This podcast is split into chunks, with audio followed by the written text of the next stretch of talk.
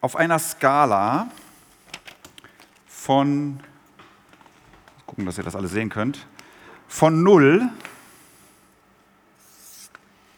bis 10. Wie sehr fühlst du dich dem aktuellen Kapitel deiner Geschichte gewachsen? Wie sehr fühlst du dich dem aktuellen Kapitel deiner Geschichte, in der du gerade steckst, gewachsen auf einer Skala von 0 bis 10? Ich komme gleich nochmal auf diese Frage zurück. Im äh, vergangenen Spätsommer stand ich am Fuße eines Berges, ähm, auf dem ich einmal in meinem Leben stehen wollte. Da hatte ich schon ein paar Jahre lang irgendwie gesagt, das will ich in meinem Leben noch gemacht haben. Also nicht, dass es bald vorbei wäre, aber doch irgendwie, das muss ich einmal im Leben gemacht haben. So, ich sage mal nicht welcher Berg, dann könnt ihr in eurem Kopf äh, irgendwie den Mythos entwickeln, das wäre ähm, der Everest gewesen oder so. Ähm, aber ich male ihn mal hier so auf. Ungefähr so.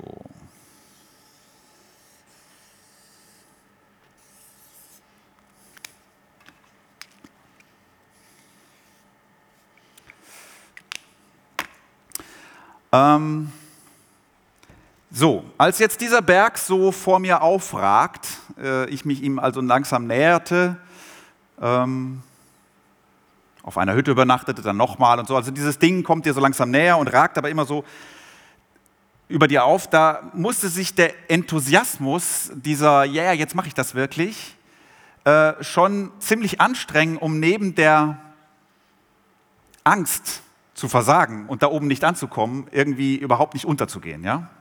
Also eigentlich überwog diese Versagensangst so ein bisschen. Auf einer Skala von 0 bis 10 traute ich mir das hier so 2 bis 3 zu, jetzt wo ich das Ding so sehe. Ähm, klar sagte mein Verstand, hey Leute, du bist jetzt nicht der Erste, der das probiert. Das haben einige geschafft. Ähm, kannst du 7 bis 8 sagen, so, das Wetter ist toll, die Verhältnisse super. Ähm, ja, aber dann, wenn dieser Schatten dieses Berges wieder so auf mich fiel und mir zuflüsterte, was machst du eigentlich hier? Geh nach Hause. Äh, rutschte das wieder auf zwei. So. Wo bist du so im Moment auf dieser Skala von 0 bis 10, was deine, dein Optimismus angeht? Ähm, wenn du an, nicht, nicht an Berge, sondern an dein Leben hier in Stuttgart oder wo immer du wohnst, so denkst, was da so vor dir liegt ähm, auf die kommenden Wochen, sagen wir mal, oder Monate schaust. Wo bist du auf dieser Skala, wenn 10 bedeuten würde, ich bin sowas von fit, äh, motiviert, optimistisch wie nie. Äh, die Straße des Lebens liegt vor mir, eine einzige Chance, es ist ein Flow, ja, das wäre 10 so, besser geht nicht.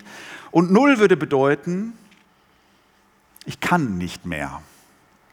Ähm, der kleinste Hügel ist mir zu viel. Ich, ich mag morgens kaum aufstehen, so geht es mir gerade. Null ist wirklich, meine Kraft ist zu Ende, dieses Leben ist, ist mir zu anstrengend.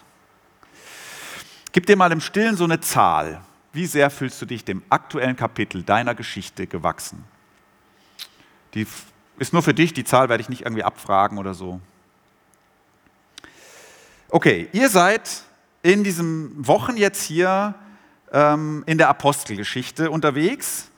Ähm, und heute geht es um Apostelgeschichte 3, 1 bis 11 habt ihr mir übrigens eigentlich gesagt, ich mache aber nur bis 10.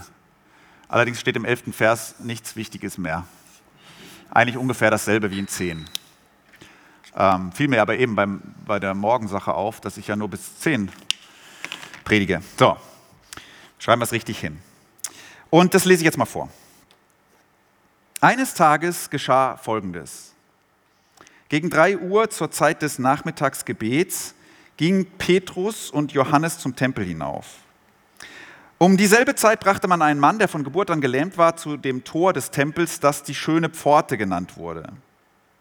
Wie jeden Tag ließ der Gelähmte sich dort hinsetzen, um von den Tempelbesuchern eine Gabe zu erbitten. Als er nun Petrus und Johannes sah, die eben durch das Tor gehen wollten, bat er sie, ihm etwas zu geben.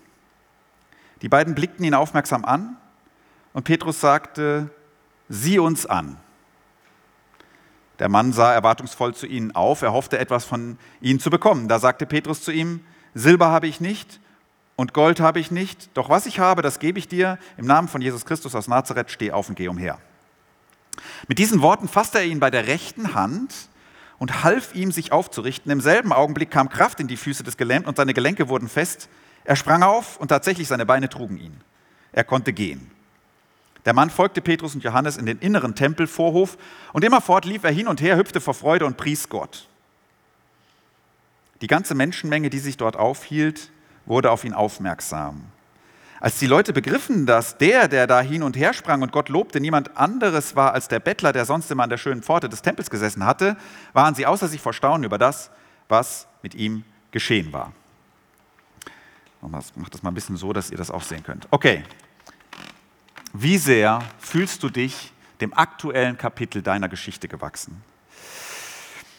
Ich werde diese Geschichte jetzt dreimal anschauen, sozusagen. Äh, das wird trotzdem nicht langweilig. Der Schauplatz ist natürlich dreimal der gleiche. Ähm, und den male ich euch jetzt mal kurz vor Augen. Hier laufen ja zwei Leute, jetzt zwar nicht den Berg hoch, aber doch auf den Tempelberg. Petrus, Johannes. Und ähm, damit ihr euch das ungefähr vorstellen könnt, zeichne ich das mal auf, wie das da ungefähr aussieht. Wir haben Treppen, wir haben ähm, sagen wir mal, die Tempelmauer. Und wir haben hier oben dann den eigentlichen Tempel stehen. Hier ist nochmal so Vorhof, wo nur die Männer rein dürfen, da nur die Frauen. Oder äh, ja, da dürfen die Männer natürlich auch rein, wo die Frauen rein dürfen. Da ist so eine Abstufung da. Gemein, aber war damals so.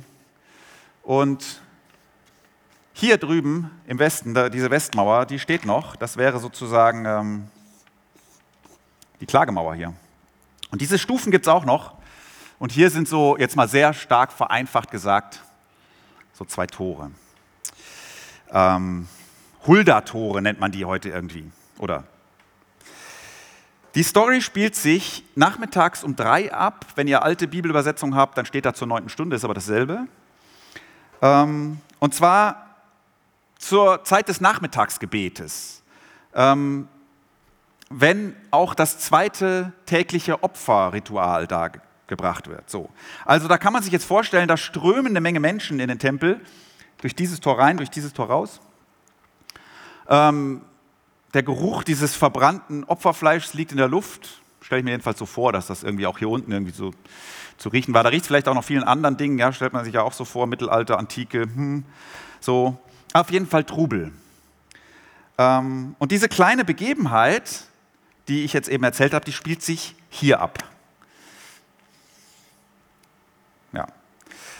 Ähm, am östlichen der beiden Tore. Es gibt, um der Vollständigkeit halber, ähm, das schöne Tor identifiziert man hiermit. Es gibt noch eine andere Überlegung, ob es nicht eher ein Tor hier oben war, so von dem Vorhof in den Vorhof der Frauen, wo nur die Frauen rein durften, oder die Männer auch, und dann durften die Männer nur bis dahin und der Priester nur noch da rein. Aber es spricht mehr dafür, dass es dieses äußere Tor war das schöne Tor. So, und auf dieser Bühne hier sozusagen spielt sich die Story ab, die ich erzähle oder die ich vorhin vorgelesen habe. Und jetzt erzähle ich sie für, für euch dreimal aus verschiedenen Perspektiven. Wir fangen so an. Einige von euch haben sich vorher hier so bei acht oder neun platziert. So, die ähm, ganz, ganz positiven haben sich, na, sagen wir mal sieben oder acht, ja, die ganz, ganz positiven neun. Und falls sich jemand zehn gegeben hat, also dann, dann, möchten wir anderen fast sagen, wir wünschen euch, dass ihr mal auf die Schnauze fallt, äh, wenn ihr so äh, selbstverliebt durch die Welt geht und das Gefühl habt, euch kann nichts was anhaben. Ja, nee, kann schon sein, dass man sich auch mal zehn gibt. Kommt, diese Skala kommt aus der Coaching, aus dem, aus dem Coaching-Modell und da gibt sich eigentlich nie einer eine zehn, so aus der Erfahrung. Deswegen nehme ich das mal an. Aber so sieben, acht, vielleicht neun. Also, ähm, wir schauen die Story jetzt an unter diesem Gesichtspunkt, was hat sie jemandem zu sagen, der im Leben gerade so ziemlich gut klarkommt. So. Und das mache ich mal anhand von Petrus. Der sah so aus.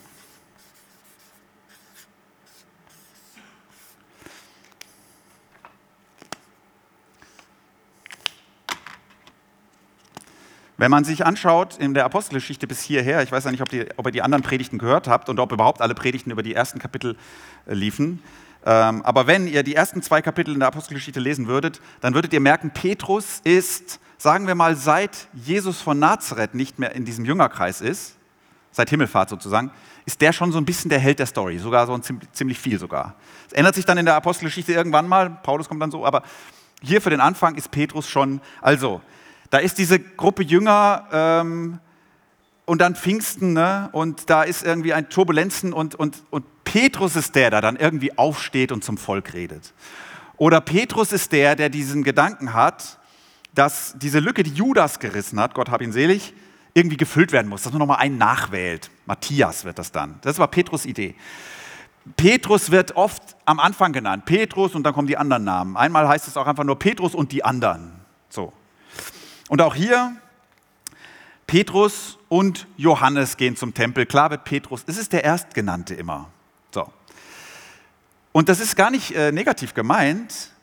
Äh, diese Bewegung, dieser Aufbruch, diese Dynamik, die da um diese Jesus-Freunde da irgendwie entsteht, das ist einfach sein Ding.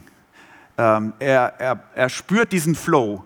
Ähm, er begreift auch irgendwie, was hier gerade vor sich geht und das ist seins. So. Ähm, da ist der voll dabei. Gibt so Leute, gibt so Phasen im Leben, ähm, wo du merkst, hey, alles in mir wird lebendig. Hier, hierfür wurde ich geboren. So. Also, wenn du jemand bist, der gerade fest im Sattel sitzt, sieben, acht, neun, meinetwegen auch zehn, so auf der Welle reitest, im Flow bist, ähm, und das meine ich nicht, weil alles gerade so easy läuft, sondern eher, das ist so eine Vollgaszeit, das ist schon okay, aber du, du fühlst dich dem gewachsen.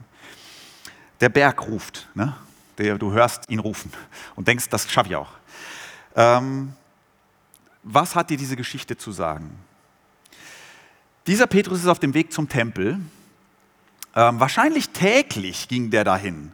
Ähm, äh, der hat da jetzt heute nichts Besonderes vor, sondern dieses tägliche diese tägliche gesunde Routine, sagen wir mal, Gott zu danken für ein Leben, was, was, was gerade irgendwie so nach Berufung riecht, ja? nach, nach Veränderung, nach etwas, was sinnvoll ist. So. Ähm, das ist ein guter, guter Punkt, zu wissen, hey, das, das ist nicht einfach normal, da, da sage ich Gott Danke für. So.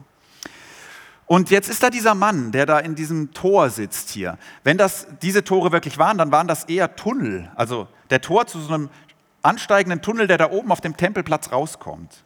Ja, jetzt ist da dieser Mann, an dem du vorbeigehst, vielleicht täglich, dem, für den das Leben kein Ponyhof ist, noch nie war. So, der arme Kerl, besonders in der antiken Welt, keine schöne Sache. So. Petrus geht da hoch, dieser Mann möchte etwas Geld. Geld hat er nun gerade nicht. Also Flow, das bedeutet für ihn jetzt nicht im Moment finanzieller Erfolg, ist auch nicht das, was ihn irgendwie interessiert. Ähm, und dann treffen sich irgendwie ihre Blicke und es passiert etwas Komisches, finde ich. Zugegeben etwas, was ich auch nicht ganz durchschaut habe beim über den Text nachdenken. Ähm, der Text sagt auch nicht so richtig, was passiert. Es ist aber irgendwas, was mit, mit den Blicken zu tun hat ähm, zwischen ihm und diesem anderen. Ähm, ich lese es mal kurz vor. Die beiden, also er und Johannes, übrigens, wenn man das richtig übersetzen würde, also es ist so gut übersetzt, weil es flüssig ist, aber eigentlich steht da, ähm, Petrus blickte ihn an mit Johannes. Also sozusagen, es geht ja um Petrus und mit Johannes auch noch mit bei, so quasi. Aber also die beiden blickten ihn aufmerksam an und Petrus sagte, sieh uns an. Was genau ist hier los? Also das eine ist, Petrus nimmt diesen Mann wahr. Er sieht ihn aufmerksam an. Äh, irgendwie fokussiert sich Petrus Blick an diesem Tag auf diesen Mann, der da immer sitzt. Und die Frage, die sich für mich daraus an dich ergibt, der du fest im Sattel sitzt, ähm, wenn du gerade so bergauf unterwegs bist, ja, wenn du gerade so ein paar Dankgebete zum Himmel schicken möchtest, wenn du und Gott oder was immer, wo immer du deine Lebensquelle so hast. Ich will dir jetzt nicht unterschieben, dass das für dich Gott ist, aber für viele von euch wahrscheinlich schon. Wenn, wenn du und Gott oder wer auch immer dicke seid, das Schicksal, ja, ähm, siehst du solche Menschen noch, denen es ganz anders geht. Also meine Frage, die ich hier hinschreiben will, ist, ähm, ich muss jetzt überlegen, dass ich nicht falsch schreibe, ja doch einfach so. Siehst du noch?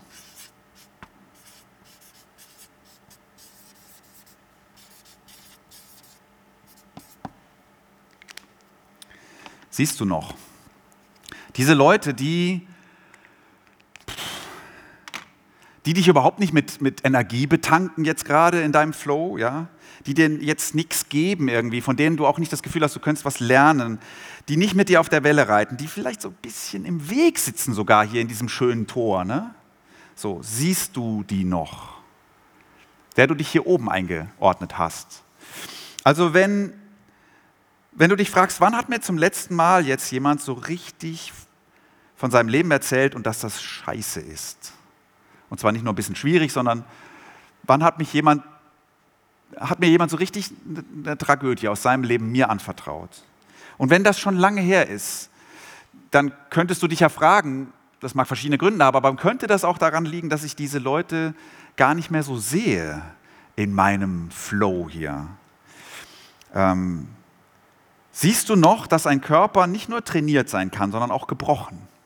siehst du noch, dass eine Beziehung nicht nur prickelnde Lebensfreude, ein Quell prickelnder Lebensfreude und so ist, sondern auch für andere ein Quell quälender Probleme. Wirklich eine Belastung. Siehst du noch, dass Zukunft für manche nicht irgendwie das ist, wo die ganzen Chancen versteckt sind, sondern das ist, wo die ganzen Albträume draus entstehen? Hast du noch diesen Blick für andere? Siehst du die, die völlig woanders sind als du? Und wenn diese Gebrochenen so in deinem Leben gar nicht mehr vorkommen, außer dass du halt, dass sie da so sitzen und du nimmst sie irgendwie wahr, gehst vorbei, gibt es die wirklich nicht in deinem Leben oder siehst du sie nicht?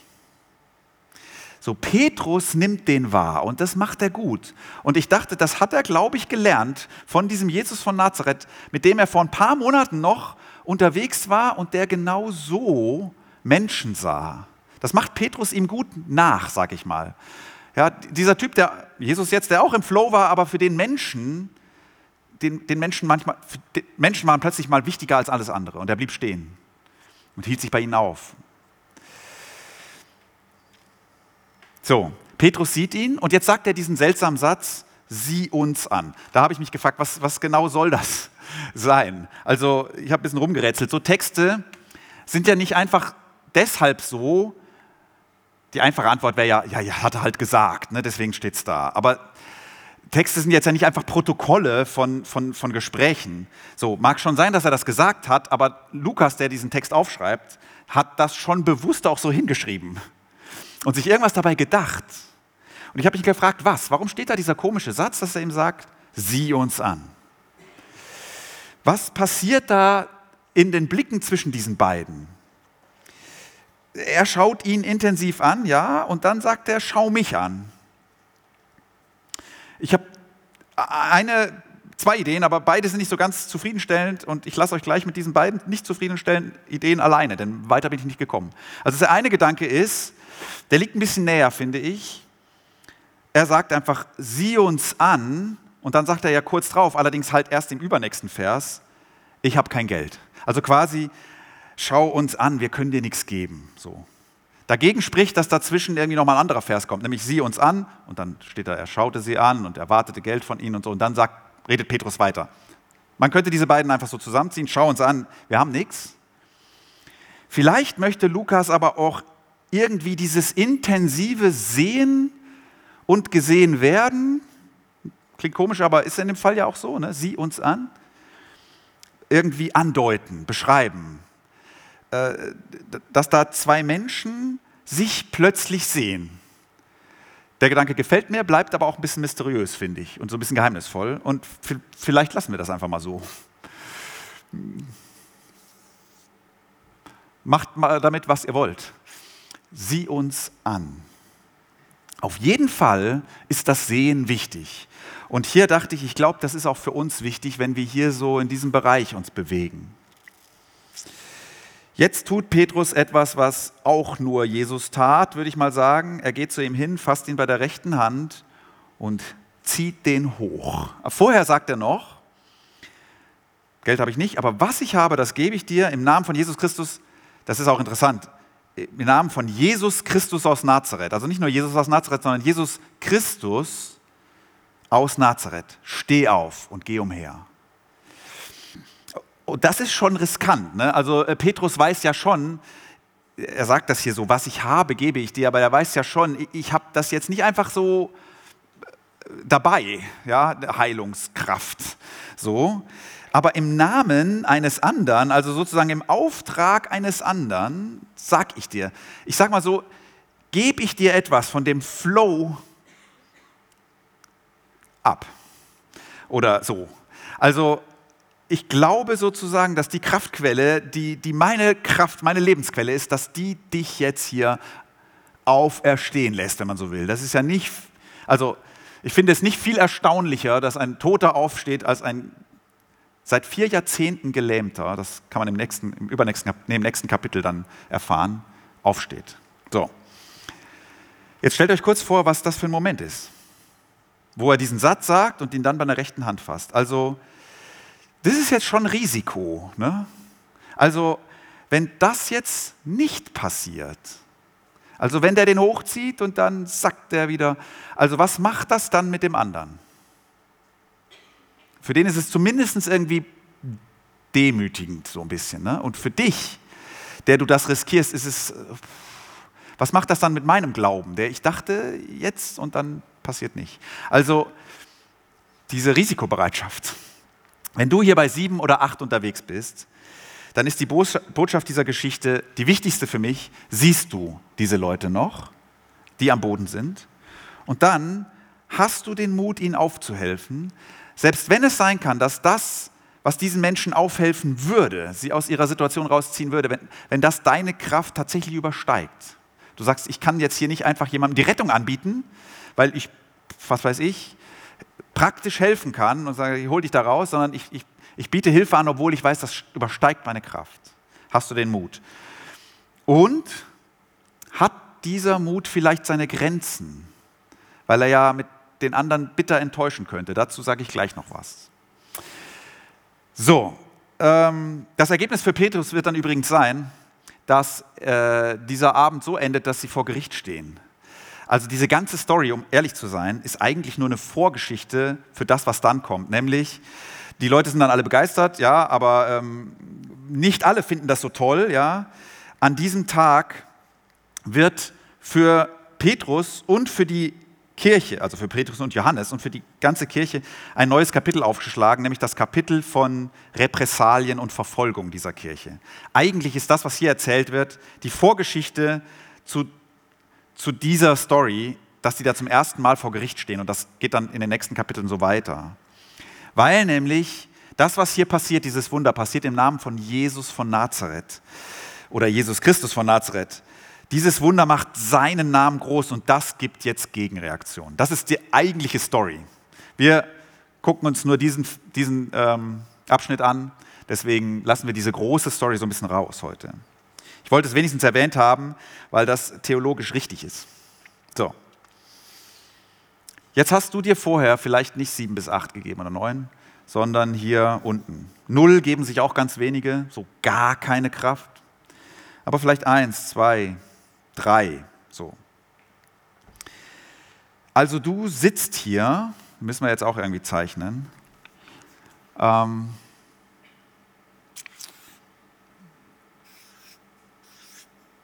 Und du kannst, du kannst wirklich nicht mehr. Ja? Und hier äh, in der Story regnet es nicht, ne? aber so, so symbolisch sozusagen schüttet es in deinem Leben. Ähm, wenn du an diesen Berg denkst da drüben, dann ist für dich überhaupt keine Frage, ich bleibe unten. Ähm, Du fragst dich manchmal, ob du aufgeben solltest, du weißt nur nicht genau, was aufgeben eigentlich bedeuten würde. Also kündigen oder Trennung oder Abbruch oder Zusammenbrechen oder ja, so. Ich weiß nicht, ob du so Gedanken kennst. Ich gebe jetzt dann auf und weiß gar nicht genau, was du dann tun würdest, wenn du es tätest. Dieser Mensch hier sitzt am schönen Tor, ist ja ein netter Ort, so vom Namen her, und er lebt sich von Geburt an als zu schwach für dieses Leben. Zumindest für das Leben, was die anderen leben. Zu schwach, um in dieser Welt mitzumachen. Flow kennt er nur von dem, dass der da so an ihm vorbeitreibt, dieser Flow. Spielt sich immer bei den anderen an. Er hat sich schon arrangiert damit, ja, wenn du dich an der richtigen Stelle positionierst, dann kannst du ein bisschen was abbekommen von dem, was die anderen haben. Aber wenn du das mal erlebt hast, über kürzere oder vor allen Dingen über längere Zeit, dass du merkst, ähm, das Leben wird mir wirklich zu schwer. Ich bin hierfür nicht gemacht. Ich muss aber irgendwie. Wenn du das mal erlebt hast, dann äh, sitzt du jetzt bildlich gesprochen, wenn das die Bühne ist, ja, dann sitzt du ein bisschen abseits. Also wenn das die Bühne jetzt mal, wenn hier sich das Leben abspielen würde, es spielt sich mitnichten auf Bühnen ab, aber angenommen, dann sitzt du da hinten und guckst so nach vorne und, und äh, wenn in der Kirche von Wundern die Rede ist, dann, dann tut dir das fast ein bisschen weh manchmal, weil, weil du denkst, ey, ihr Enthusiasten, ihr habt keine Ahnung, wie das Leben sein kann und Loblieder können wehtun und Danke bete, ich habe fast keine Kraft, sie zu sprechen. So. Vielleicht bist du noch da, aber innerlich hast du gekündigt. Oder zumindest keine Erwartung. So, auch an Gott nicht. So. Jetzt sitzt er also da in dieser Story wieder und jetzt kommen da die zwei vorbei und er sieht die und sie fallen ihm auf und er fällt ihnen auf und schauen die sich so an und da sagt der eine, sieh uns an. Und jetzt steht da im Vers 5, glaube ich, ähm, dass er hofft, jetzt etwas von ihnen zu bekommen, Geld. Aber haben sie nicht. Ja, super äh, was gibt es jetzt? Paar nette Worte anstatt äh, handfester Hilfe. Ne? Der eine redet nämlich jetzt von irgendwie Jesus von Nazareth, streckt ihm die Hand hin. Meine Gedanke war, wenn du in dieser Situation bist, nimmst du diese Hand jetzt. Greifst du da jetzt zu? Geld kriegst du nicht. Wenn du gerade nicht mehr kannst, wenn deine Energielevel oder dein Optimismuslevel hier bei 0 bis 2 ist oder sowas, ähm, dann gib trotz allem den Glauben nicht auf, dass eine Hand, die nicht so scheint, als könne sie helfen, die scheinbar nichts zu geben hat, dass die dich vielleicht in eine ganz neue Dynamik hochziehen kann. Ich weiß, dass das nicht einfach ist, aber hör nicht auf zu glauben, dass sowas möglich ist. Dass Erwartungen weit übertroffen sein könnten. Selbst wenn sie zehnmal enttäuscht war, kann das elfte Mal. Also oft passiert das nicht, das weiß ich schon. Aber diese Geschichte sagt sozusagen, es passiert auch nicht nie. Und Gott, der in Jesus von Nazareth Mensch wurde und den Petrus offensichtlich ziemlich gut verstanden hat. Dieser Jesus von Nazareth bewegt sich oft gerne bei 0 bis 2 Leuten. Ähm, und er liebt es, Menschen aufzurichten. Also die Gelegenheiten, die uns wieder auf die Beine bringen könnten, würden wir die Enttäuschung riskieren, denn das ist ein Risiko, da die Hand zu nehmen. So. Die scheint es zu geben. Anscheinend sind die da. Anscheinend laufen die manchmal an uns vorbei. Ähm, da am schönen Tor. Also meine Frage an diese 0 bis 2 oder 3 oder wie auch immer, greifst du zu?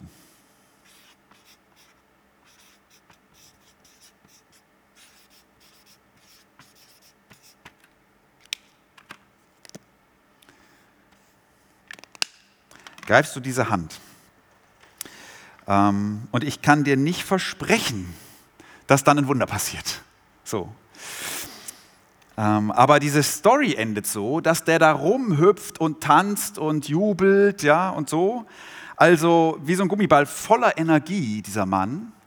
Stell dir vor, deine nähere Zukunft wäre eine, wo, wo du sagen würdest, das ist ein erleichterter Tanz. Meine, meine Füße tragen mich tatsächlich. Irgendwie, ich habe wieder Kraft. Die knicken nicht dauernd weg, die tragen mich doch. Man kann sagen, dass Glaube sozusagen, ganz allgemein, egal wo du dich ein, einordnest, Glaube ist sozusagen die, das Ergriffensein von einer Gewissheit, dass die Zukunft eine gute ist, für uns alle. Das ist eigentlich Glaube. Das Ergriffensein von einer Gewissheit, das kannst du dir nicht einreden, aber das ergreift dich, dass diese Zukunft, dass dieser Globus hier eine Zukunft hat, eine gute. Und die Menschheit und wir und du. Und die Hoffnung, dass diese positive Zukunft, wir nennen die manchmal den Himmel, aber ich meine damit etwas nicht Jenseitiges, sondern dass das manchmal in unsere Welt reinbricht. Und dass das passieren könnte morgen oder in drei Monaten. Okay, wenn dir das nächste Mal so eine Gelegenheit die Hand reicht, vielleicht durch Menschen, vielleicht ganz anders, und du merkst, hey, ich bin gesehen irgendwie, dann, dann trau dich zuzugreifen. Vielleicht, vielleicht ähm, steckt Gott dahinter. So, fehlt noch einer? Johannes. Der spielt ja in der Geschichte eigentlich keine Rolle, aber er ist da. Und es fehlen noch diese Leute, die sich hier irgendwie zwischen vier und, was haben wir noch, sieben? Nee, vier, vier und sechs eingeordnet haben. Ähm, wie sehr fühlst du dich dem aktuellen Kapitel deiner Geschichte gewachsen? Und du sagst so, ja, fünf. Also Flow ist das jetzt nicht, aber es gibt halt immer diese Auf und Abs im Leben und passt schon. Also es geht mir gut. So, ähm, ich komme klar. Wahrscheinlich haben die meisten von euch so eine Zahl gewählt, irgendwie, nehme ich an. Und als ich die Geschichte vorgelesen habe, da habt ihr nicht gedacht, Petrus, dem geht's wie mir. Ja, das ist meine Erfahrung. Oder du hast auch nicht gedacht, oh, dieser Gelähmte, äh, das ist, mit dem identifiziere ich mich sofort. Du hast vielleicht gedacht, oh, diese Geschichte ist so eine Wundergeschichte, was mache ich jetzt mit der?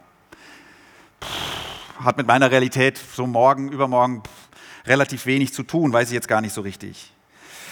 Ähm, was ich jetzt sage zu dieser letzten Figur, ähm, das ist das ist nicht mehr wirklich Textauslegung, das muss ich schon dazu sagen. Ja? Es macht, ich mache etwas fest, finde ich, was dieser Text sagt, aber ich mache es einfach mal an diesem Johannes fest. Und das ist nicht ganz fair, aber es ist so, dass man sich gut merken kann. Also wenn man Johannes zeichnen würde, dann sähe der ungefähr so aus. Fast unsichtbar.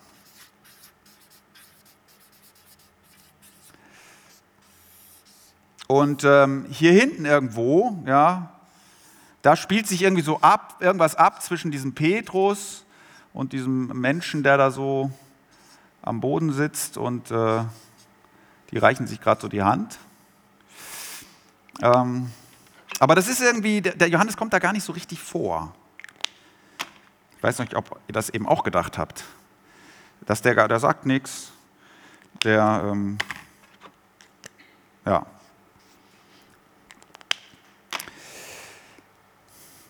Aber er ist dabei. Er ist dabei. Ich stelle mir vor, er und Petrus sehen diesen Mann ähm, im schönen Tor. Und, und Johannes sieht den schon auch. Ähm, die beiden sehen den ja. Und er kennt wie Petrus auch diese Zuwendungslust von Jesus zu Leuten, die am Boden sind. Die kennt er und die hat er auch verinnerlicht. So ein Johannes denkt vielleicht, der braucht Hilfe. Haben wir was dabei? Ähm, dem muss man praktisch helfen. Was, was können wir machen? Können wir ihn fragen, ob wir ihm irgendwie anders helfen können? So. Jetzt stelle ich mir vor, wie der Petrus sagen hört, ja, äh, Geld habe ich nicht, aber weißt du was, im Namen von Jesus steh auf und geh umher. Und Johannes denkt, um Gottes Willen, Petrus wieder. Ne? Ich kenne den. Das ist immer diese Sache mit aus dem Boot klettern und so. Und Johannes ist da drin sitzen geblieben. Ne? Dein Glaube in allen Ehren, aber wenn das nicht hinhaut, Hoffnung bei einem Menschen wecken, der 40 Jahre, das kann auch, das kann auch unverantwortlich sein. Ja? Das ist ein gesunder Gedanke. So, den schiebe ich hier gerade dem Johannes ein bisschen in die Schuhe, ja, das merkt ihr. Aber ich finde, dass dieser Text diese Frage stellt. Ähm, Stell dir vor, also mein, mein, Freund von mir, der ist jetzt kürzlich beim Bouldern äh, runtergefallen. Also normalerweise ist da eine Matte, da war auch eine Matte, aber normalerweise bricht man sich das nicht. Er, nichts, er bricht sich das Sprunggelenk und liegt jetzt da so. Und jetzt stell dich mir vor, da kommt ein bärtiger Mann vorbei, der sagt, ich heiße Peter und im Namen von Jesus äh, nimm meine Hand und steh auf und wandle umher. Dann ist es, dann hofft man ja, dass irgendjemand dazwischen gegangen wäre. Sagt bloß nicht so. Also die Realisten unter uns, die Geerdeten, die Ruhigen, die manchmal vielleicht auch von ihm hier Pessimistischen genannt, ja? die den Berg sehen und sagen, ja, wir haben schon Möglichkeiten, aber muss es denn der sein? Lass mal ein bisschen auf dem Teppich bleiben. So, lass mal überlegen, was wir machen können. Was ist die, Men die Message an euch? Ähm, und meine Message, ich sage sie gleich noch mal ein bisschen, ist einfach, bleibst du. Dieser Johannes bleibt. Ähm, bleibst du. Denn ihr seid Teil der Geschichte, so wie Johannes Teil der Geschichte ist. Jesus mochte die Johannese besonders gern. Und dieser Johannes bleibt dabei und geht mit Petrus dann auch diesen, diesen Weg durch Gericht und, und Gefängnis und so, äh, die aufgrund dieses Mutes von Petrus dann irgendwie die Folge sind. Ja? So, wie gesagt, ich schiebe das dem Johannes jetzt ein bisschen in die Schuhe, aber die Frage ist ja tatsächlich die, und die, die finde ich, stellt der Text, hat, die, die habe ich sofort gehört, als ich den Text zum ersten Mal gelesen habe, nämlich in unserem Alltag, ich in Würzburg, in Stuttgart oder sonst wo, wie viel Risiko in Sachen Erwartung eines großartigen Ausgangs der Geschichte, wie viel Risiko können und sollen wir da eigentlich eingehen? Ja? Was ist Glaube und was ist Leichtsinn, weil es vielleicht auch jemanden noch tiefer runterstürzt, dem dann nicht geholfen wird? Du solltest ja wohl sicher nicht dem nächsten Kranken, dem, der, dem du begegnest oder auch im übertragenen Sinn, der wirklich ganz unten ist, einfach sagen, hier, ich pack den, zerr den aus dem Bett und sag, hier ist es doch in Ordnung jetzt wieder, im Namen von Jesus oder so. Die Wahrscheinlichkeit ist ja schon da, dass der dann zusammenbricht wieder in das Bett und dass es dann nicht besser ist, oder? Also jetzt mal so ganz im realen Alltag. Also was ich sagen will, sicher wirst du als Glaubender zwischen Glaube und Zweifel abwägen. Und Glaube ist nicht immer das, was recht hat und Zweifel immer das, was falsch ist.